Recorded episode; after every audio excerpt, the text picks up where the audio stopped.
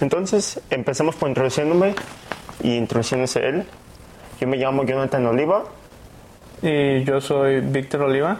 Al, somos hermanos, cabe mencionar. Sí. Y nosotros vamos a hacer la introducción de nuestra compañía que se llama Resilient CEO y por qué deberían de seguirnos y por qué deberían de estar aquí mismo.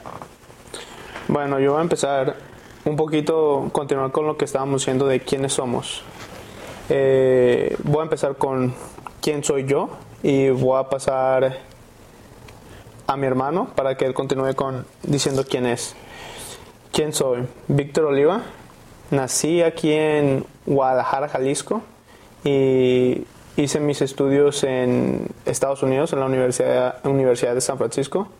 Me acabo de graduar y pues por el momento sí lo dejamos y voy a pasar esto a mi hermano para que él diga un poco quién es.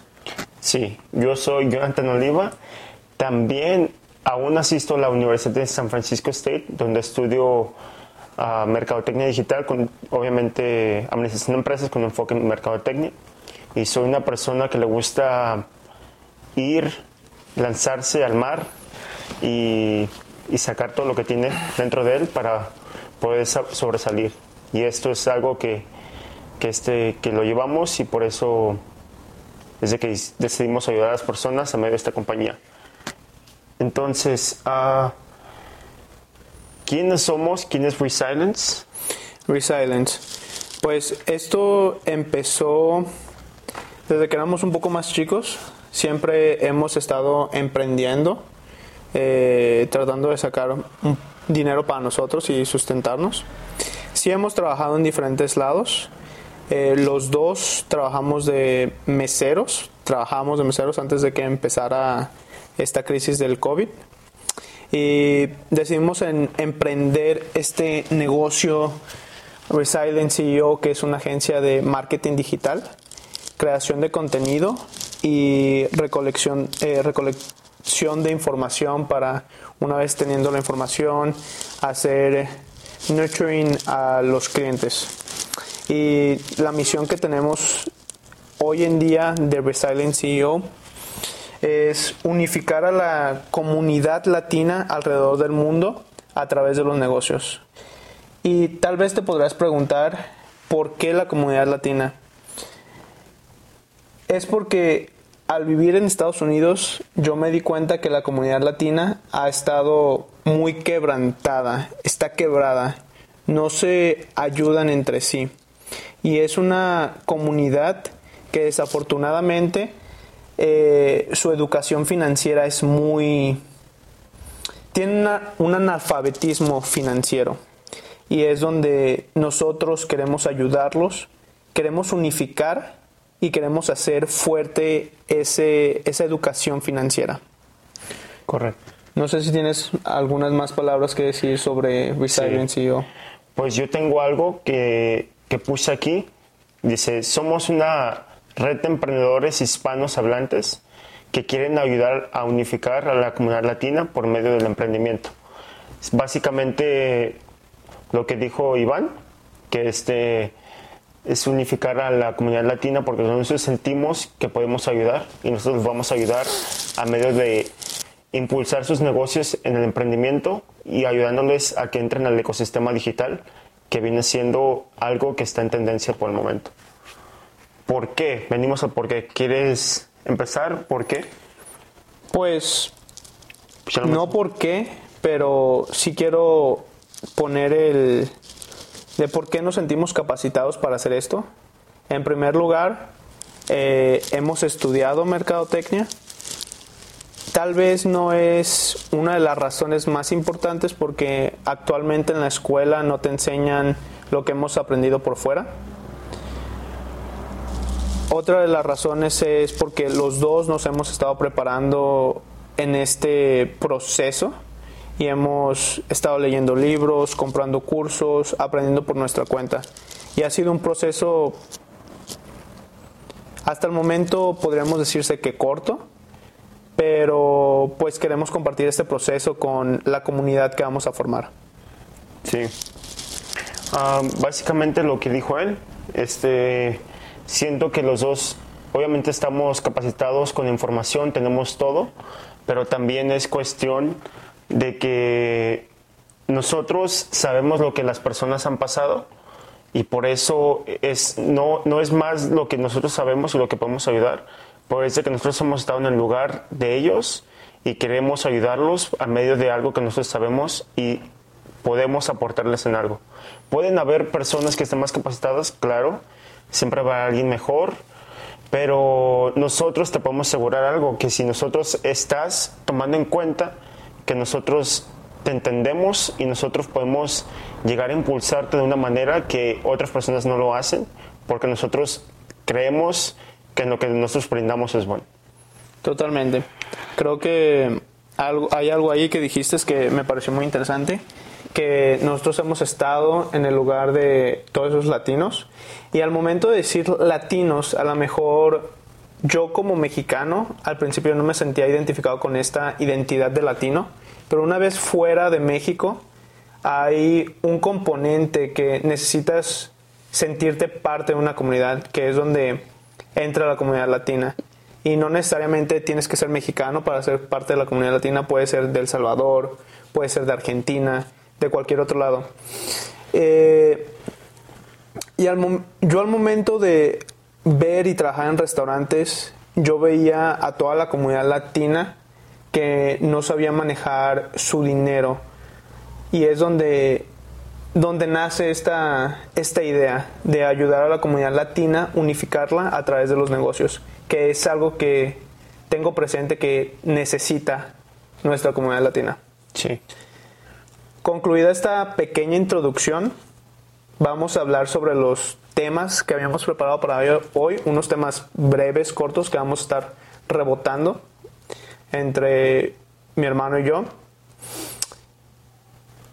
Y si en algún momento quieren un poquito más de nuestra historia y así, pues lo pueden dejar en los comentarios y haremos un episodio especial solamente para hablar sobre nosotros. Sí.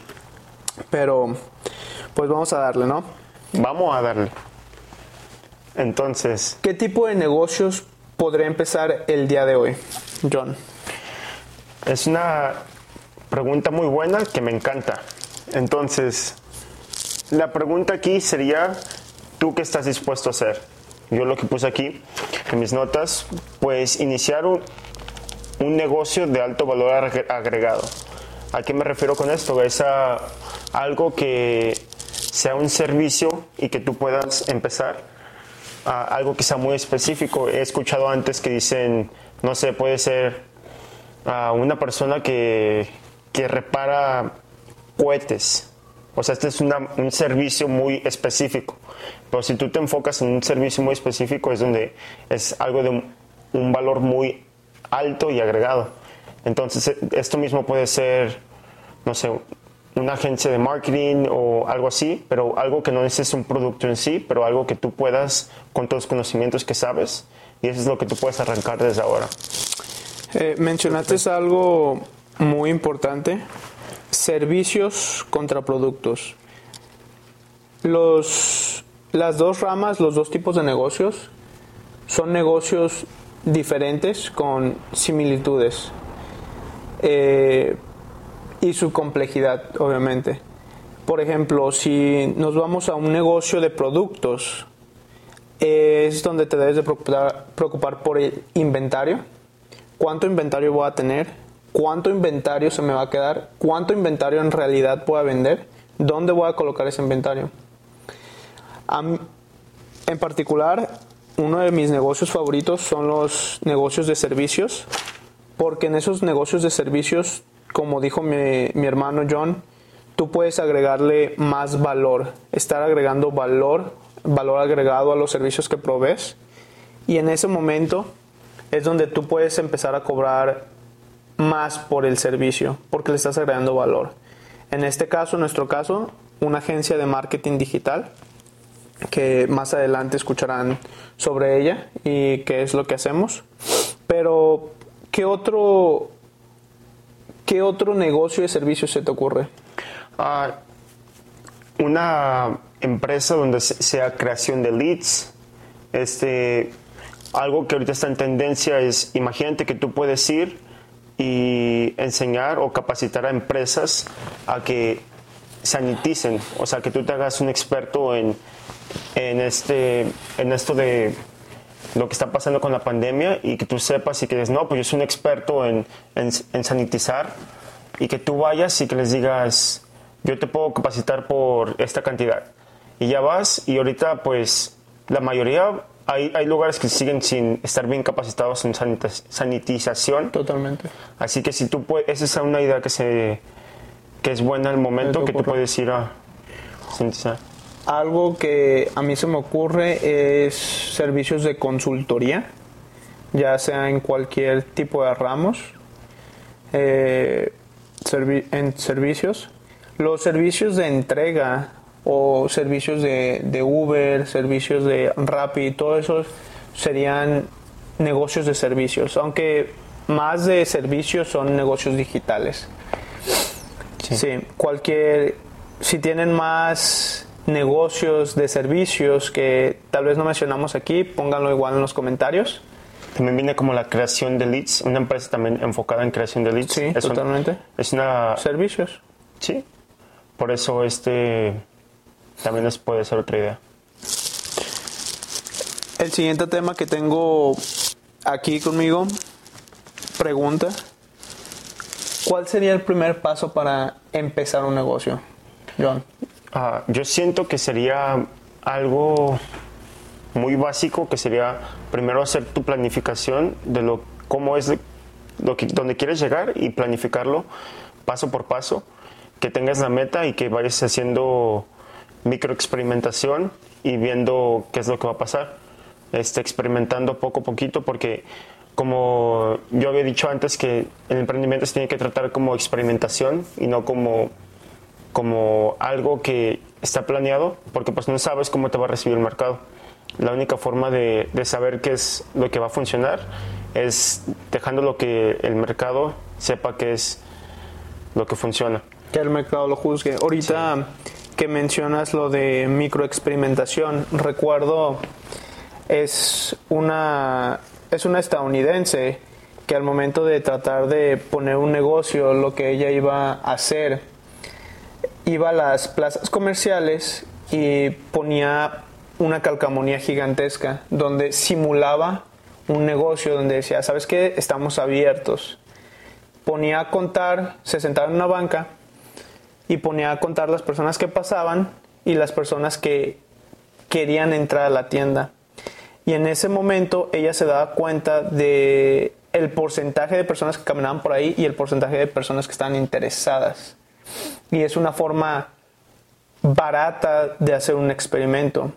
Otra de las cosas que recuerdo mucho es, no me acuerdo de, de qué compañía era, pero querían salir con una, una máquina que doblara ropa por sí Oh, sí. sola. Y al momento de, de querer experimentar construir una máquina, pues era caro. Así que para probar la idea, simplemente tenían una máquina simulando que le iba a doblar sola, metían la ropa y una persona por, detrás doblaba toda la ropa y la entregaba. Y así probaron que la gente no estaba dispuesta a pagar dinero porque le doblen la ropa automáticamente. Pues viene siendo como un prototipo, porque Exacto. así te ahorras el, de que vayas a gastar mucho dinero sin saber lo que hay. Y este, este mismo ejemplo puede venir como cuando estás montando o quieres hacer un e-commerce, que es otro servicio de valor agregado, que tú puedes vender en línea. Algún producto, ponle que quieras vender un reloj y que tú le pongas tu marca. Y es cuando ya viene el marketing por detrás y el branding. Así es como tú vendrías más, pero lo que me refiero es de que si tú quieres saber que esto funciona, al momento puedes hacer una experimentación de, o primero lanzar unos Facebook Ads para ver si funciona. Después de esto vendes cierta cantidad a ver si cuántos te lo compran. O montas también como una landing page, una página donde este, tú puedes ver cuántas personas están interesadas en comprar tu producto. Puedes hacer esto con varios productos y al momento de ver vas a notar cuál es el, el que funciona o cuál es el bueno. Sí, totalmente. Eh, a esto yo lo es una de las ventajas que hay hoy en día de lo digital. la era digital en la que vivimos o post digital nos ha dado la habilidad de hacer experimentos más experimentos, mucho más barato y, rápido, con velocidad. ¿Qué es lo que necesita el mercado? Debes actuar con velocidad. Las personas que se estuvieron preparando, no preparando, pero las que actuaron rápido en sacar cubrebocas en esta pandemia y sacaron una marca y hicieron cubrebocas, se movieron rápido, son las que pudieron beneficiarse de esa necesidad que había que fue moralmente correcto o no lo fue, eso sería otra pregunta que por el momento no la vamos a tocar. Sí. Eh, uno de los, eh, volviendo a la misma pregunta que te hice, los primeros pasos. ¿Qué tan importante sería reportar o crear una compañía ante alguna institución como el SAT en México o el IRS en Estados Unidos? Bueno, no el IRS, pero con tu el gobierno del estado en el que estás. ¿Crees que eso sería uno de los primeros pasos o no? Siento que sí, porque si tú quieres empezar tu empresa y no estás registrado aún, este, al momento de tú querer automatizar los pagos de, tu, de tus clientes, este, básicamente tus clientes te van a estar pagando sin tú poder registrarlo o ellos poder registrarlo. Y esto se podría decir que es algo de contrabando o bajo la mesa, porque no lo estás haciendo, o sea, sí estás haciendo lo legal, pero no estás declarando impuestos, así que lo mejor sí sería que lo reportase. Y este, si, si fuera en Estados Unidos, lo pienso que lo más recomendable es como varias empresas lo hacen como Amazon Google, viene siendo como una LLC, de Low Liability Corporation, así para que la liability no esté a ti, pero esté bajo la empresa. Totalmente. Pero no se olviden, siempre paguen sus impuestos ante el SAT o ante el IRS. O el señor Sam. Al tío, al tío Sam, totalmente, estoy de acuerdo contigo. Para los que no, no tienen el background de esa, de esa broma, en, en Estados Unidos al Uncle Sam es el gobierno, así que siempre debes estar bien con el Uncle Sam, si no te persiguen. Sí. Más adelante. Te van a atrapar. Te van totalmente, siempre te buscan. Aquí en ya, ya tocamos este tema que es diferencia entre, negocio, entre negocios de servicios y productos. Sí. Pero algo que se me faltó olvidar, que se me faltó olvidar, que se me faltó mencionar, es pues primero cuando ya tengas tu plan que te mencionaba, es de que te metas como un clavado al ecosistema digital. ¿A qué me refiero con esto? Que empieces a, educarte y, sobre las redes sociales, las que están en tendencia por el momento y las nuevas que van a entrar, que también estés al corriente. Ahorita está TikTok, después va a ser Lazo, que va a entrar de Instagram o no sé cuál va a ser. Este sería creación de contenido, buscar leads este, poco a poco con la creación de contenido y empezar a crear tu comunidad para después poderles ahorita ahorita que mencionas las lo que está en tendencia no eh, Facebook en su momento bueno eh, hay que irnos más atrás. YouTube en su momento fue algo brutal. Mucha gente se metió ahí y así. Después siguió Facebook donde todo ahorita se hace viral muy rápido, con un costo muy bajo, pero las personas que tú consigues alrededor de Facebook no son muy buenas. Y tenemos Instagram, claro, que tiene una viralidad controlada, no como Facebook, que no quieren cometer el mismo error que ya cometieron haciendo una viralidad descontrolada, donde controlan más a las personas que ves, aunque de cada no sé si estás si habías escuchado esto, pero un decir, si de cada 100 personas que tú tienes en Facebook publicas algo, solamente se lo enseñan a una sola persona. En cambio en Instagram de 100 seguidores que tú tienes, Instagram se lo va a mostrar a 10 o a 30, dependiendo qué tan bueno sea tu post.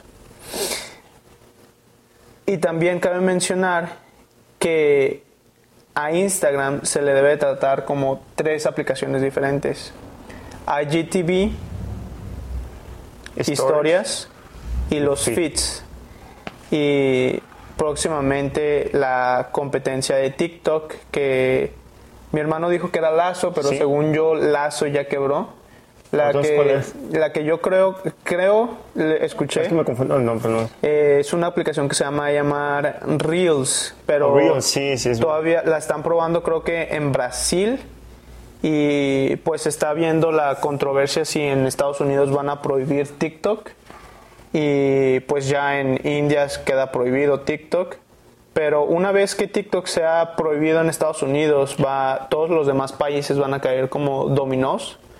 Eh, y especialmente México, que México hace básicamente todo lo que Estados Unidos impone y dice Sí. y ordena. Se me hace que también estaba bloqueado para en Estados Unidos para el militar y para la marina, que no podían usar. Y para los empleados de Amazon. Sí. Eh, no sé si fue una recomendación, fue una orden, una prohibición para los empleados de Amazon, pero sí hubo algo por el estilo que a los empleados de Amazon no los querían dejar utilizar TikTok. Sí. Volviendo, cambiando de tema, eh, no tengo dinero para empezar, John. ¿Cómo empiezo? Llorando. No. Llorando. no.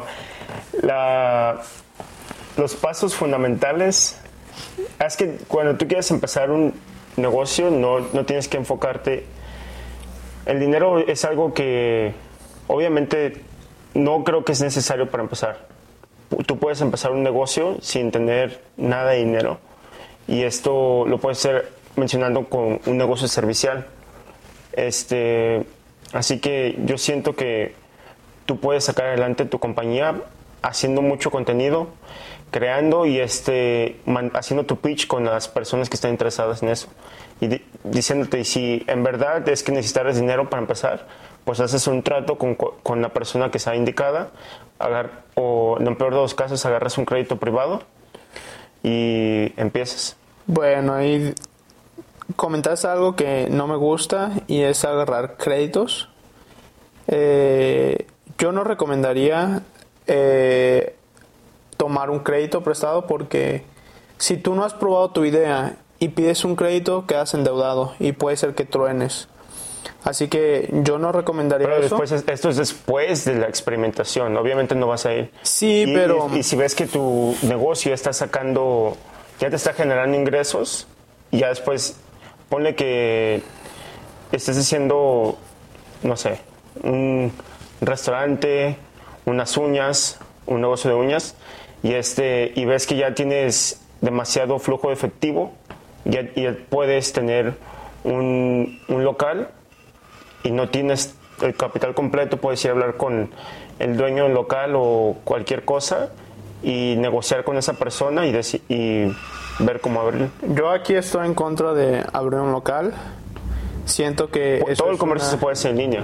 Todo el comercio se puede hacer en línea totalmente. Puedes ir a, si vas a poner uñas, puedes ir a las casas.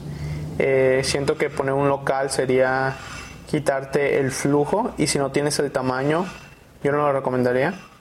Y no estoy en contra, estoy en contra de pedir créditos muy temprano, pero si tienes un flujo de dinero, trata que ese flujo de dinero sea Siga positivo siga creciendo, que tú crezcas con tu propio flujo y trata de que los costos, que los costos sean menores que el flujo para que ese mismo flujo te ayude a crecer.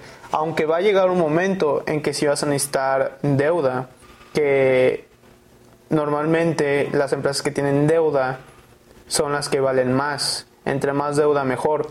Pero la deuda, esas empresas que tienen deuda, normalmente valen más porque son una máquina de dinero. Entra dinero, entra un peso y salen dos pesos. Así que, ¿por qué no le meto todo el dinero del mundo a la empresa para meterle un millón de dólares y que me vente dos?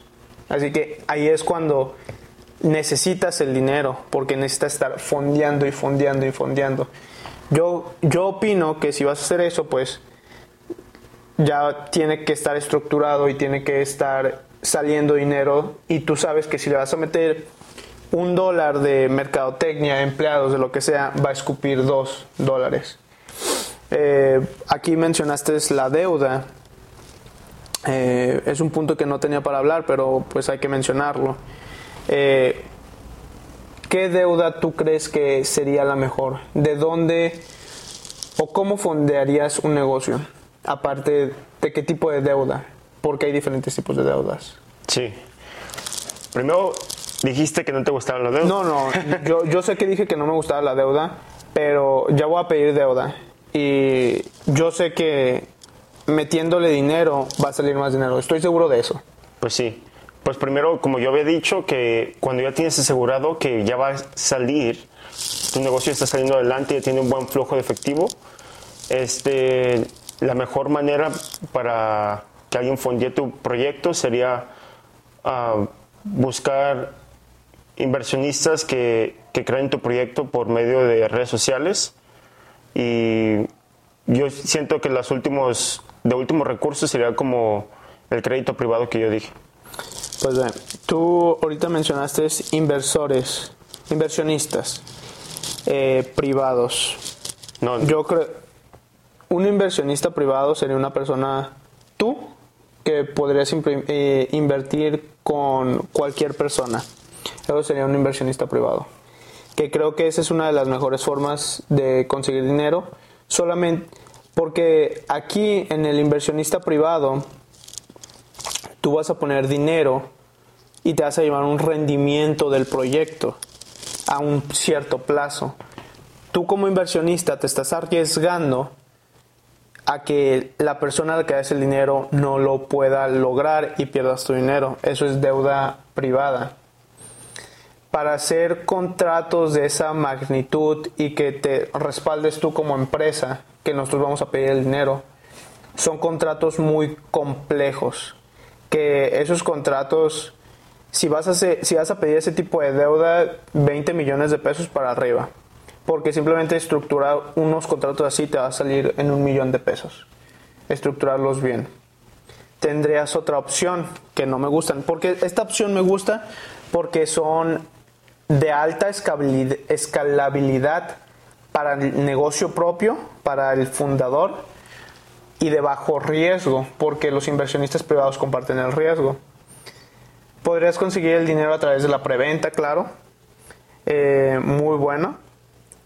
O eh, aquí tenemos socios, que sería como Shark Tank. Van- vas a tú a Shark Tank, pides dinero y se quedan con un porcentaje de tu compañía. Tú no quieres dar un porcentaje de tu compañía. ¿Para qué? Eh, ahí sería bajo riesgo, baja escalabil- escalabilidad porque te quitan el dinero. O ir a bancos privados. Vas a un banco privado, pides un préstamo, te lo dan y lo tienes que pagar. Pero a lo mejor no lo puedes pagar.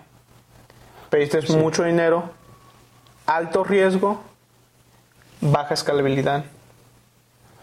Por eso tienes que tratarlo de hacer sin pedir dinero de los demás y, que- y hacerlo con tu flujo Pero- efectivo. Flujo efectivo. Y ese es otro, Tema muy amplio. sí, muy demasiado amplio que eh, lo podemos tocar en algún otro video. Buenos comentarios El si flujo- quisieras que en el siguiente video. Hablábamos del flujo efectivo.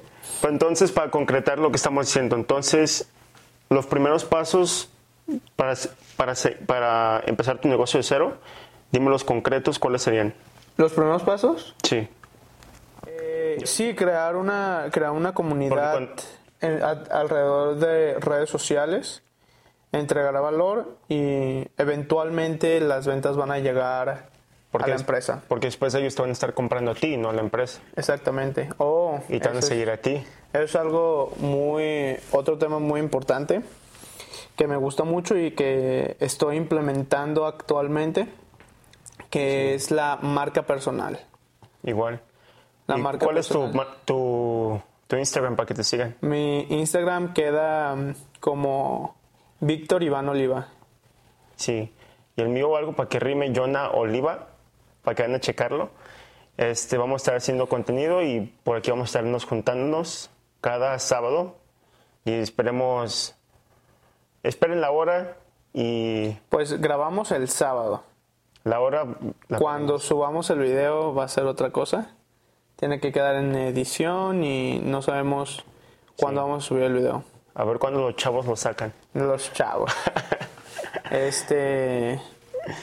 Entonces, fue un placer. ¿Quieres.? eh, yo todavía sigo teniendo temas. ¿En cuánto tiempo llevamos?